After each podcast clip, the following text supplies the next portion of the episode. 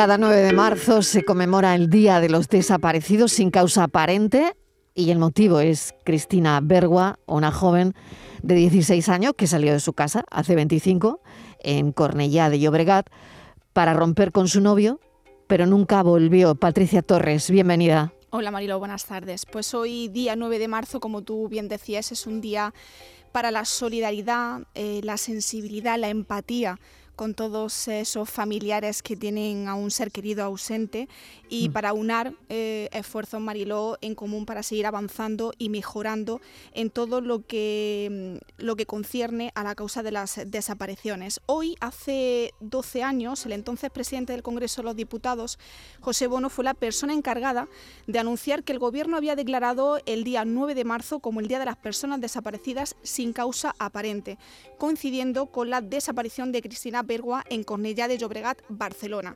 El 9 de marzo del año 1997, Cristina había quedado con su entonces novio para acabar con la relación, pero nunca regresó a casa.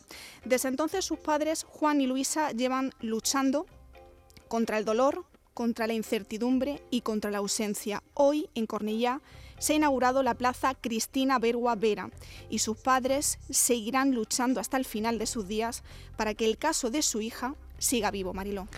Juan Bergua, bienvenido. Gracias por acompañarnos unos minutos. Un saludo y sé que ha sido un día difícil y emotivo.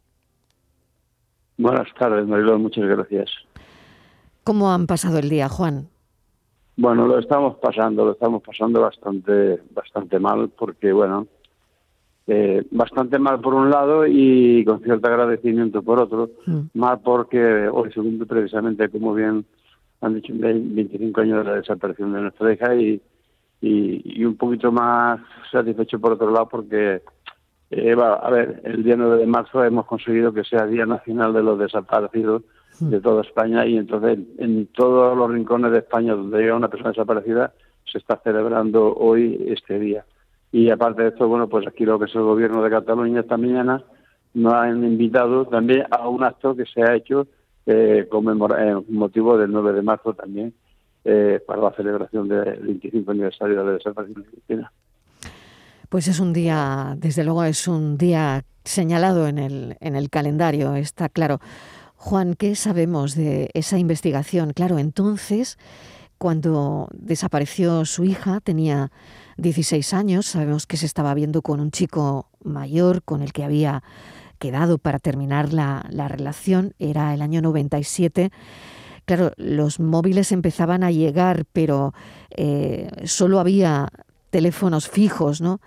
Em, y claro, ahí me imagino que no sé si se complica parte de la investigación. A ver, no, no, porque aparte de que mm, había, había los teléfonos fijos y las típicas cabinas que había, hmm. eh, nosotros en, casa teníamos por costumbre de, tanto a mi hija como a mi hijo de que a las 10 de la noche tenía que regresar. Hmm. Y si algún día se retrasara, ¿qué lo solían hacer? Pues llamaban por teléfono desde casa de su amiga, desde casa de una cabina, de donde fuera, cogían y llamaban por teléfono y decían, que voy a llegar una hora más tarde o que llegaré 40 minutos más tarde. Hmm. La noche la noche anterior de desaparecer mi hija, pues se quedó, dejó una nota en el recibidor de casa diciendo que se quedaba a cenar y a ver una película en casa de una amiga. Y dejó el número de teléfono de, la casa de su amiga. Y cuando llegamos, mi mujer la llamó y le dijo que si cuando termina la película, pues que iremos a buscarla. Y ella dijo, no, no, que ya me voy a sola porque como estoy aquí cerquita, pues ir sola a una menos 20, ¿no?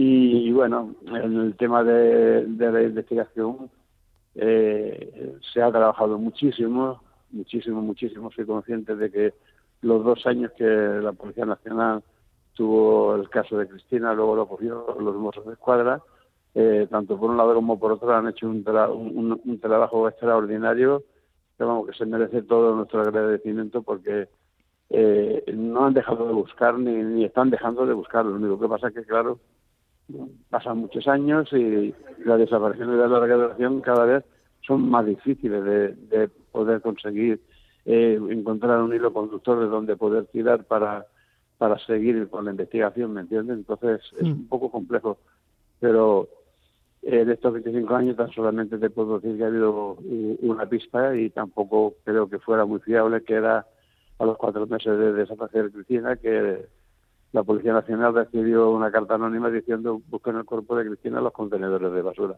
Hmm. todos estos contenedores van a basurero, lo llevan al vertedero y nuestra pena es que desde que se recibe la carta hasta que suben al vertedero transcurren 11 meses.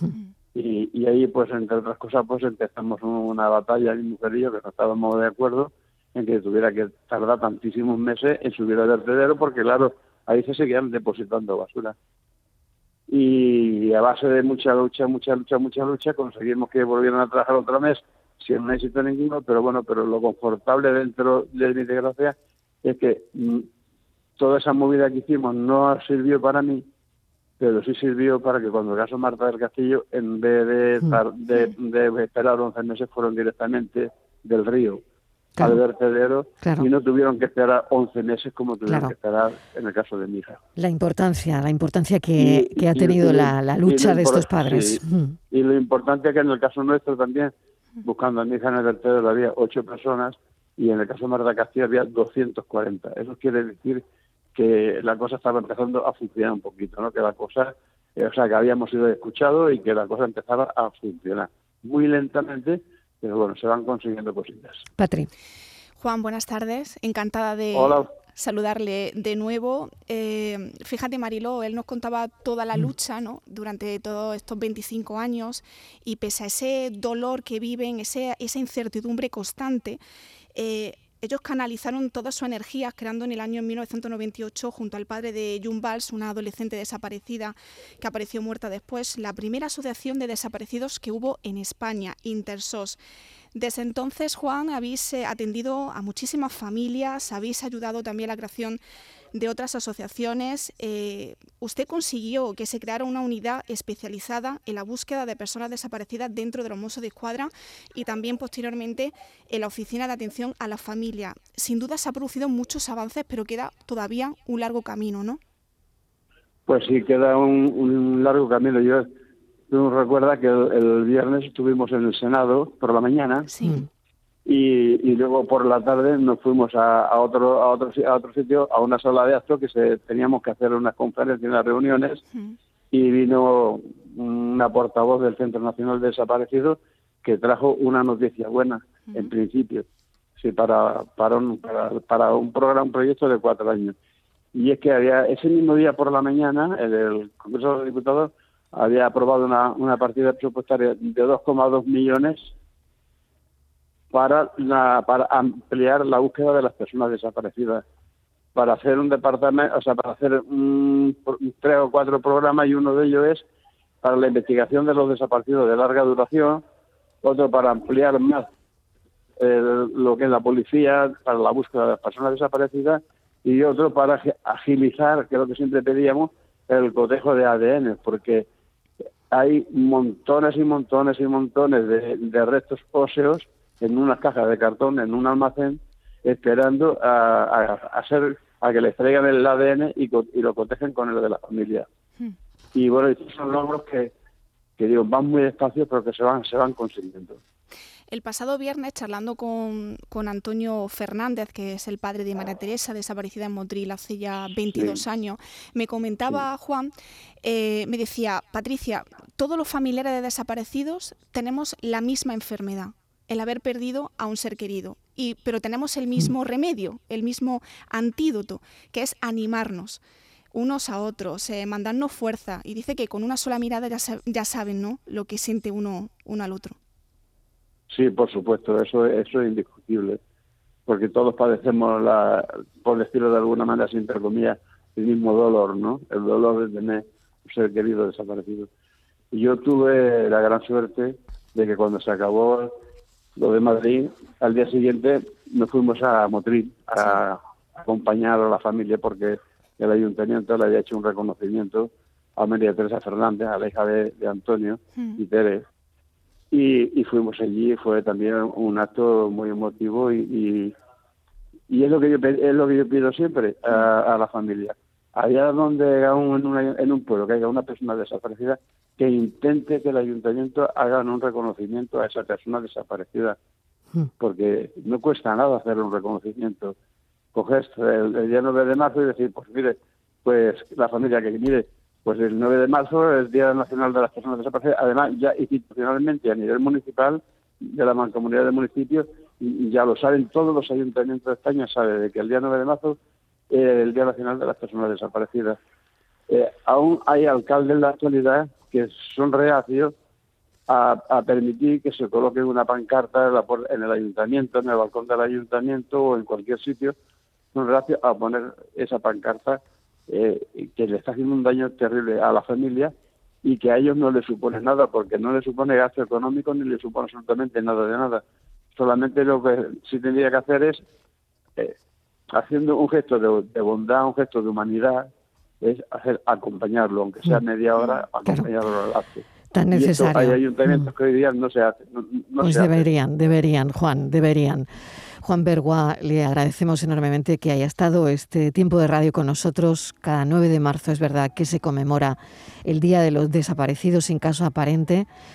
Y bueno, mil gracias por habernos acompañado. Mucha fuerza y es muy importante la labor que hacen. Un saludo y un abrazo. Muchísimas gracias a vosotros y sobre todo muy agradecido porque desde Andalucía estoy hablando con una persona en Barcelona, aunque somos andaluces, mm. pero nuestra hija es catalana, pero desde Andalucía a Barcelona y de Barcelona a Andalucía, un gran abrazo a toda Andalucía. Un, un gran abrazo, Juan, un beso. Gracias. Buenas tardes. Se busca patria en unos segundos a Manuel Alabarce, un andaluz discapacitado de 42 años que desapareció en Granada. Sí, la Policía Nacional ha activado el protocolo de personas desaparecidas para dar con el paradero de Manuel, un hombre de 42 años con discapacidad que permanece desaparecido desde el pasado sábado por la mañana en la barriada de La Paz en el distrito norte de Granada capital. La familia denunció ante la Policía Nacional su desaparición así como la existencia de una tercera persona que se coló en la vivienda del desaparecido haciendo uso de las llaves y alegando que éste le había vendido el inmueble por 6.000 euros. Entre familiares y vecinos lograron retenerlo en el lugar hasta que mm. llegó la policía que lo ha detenido por tener una orden de busca y captura por una condena anterior. El caso Mariló se encuentra bajo secreto de sumario y estamos muy pendientes de cómo va evolucionando. Pues estaremos muy pendientes. Patricia Torres, mil gracias como siempre. un, saludo.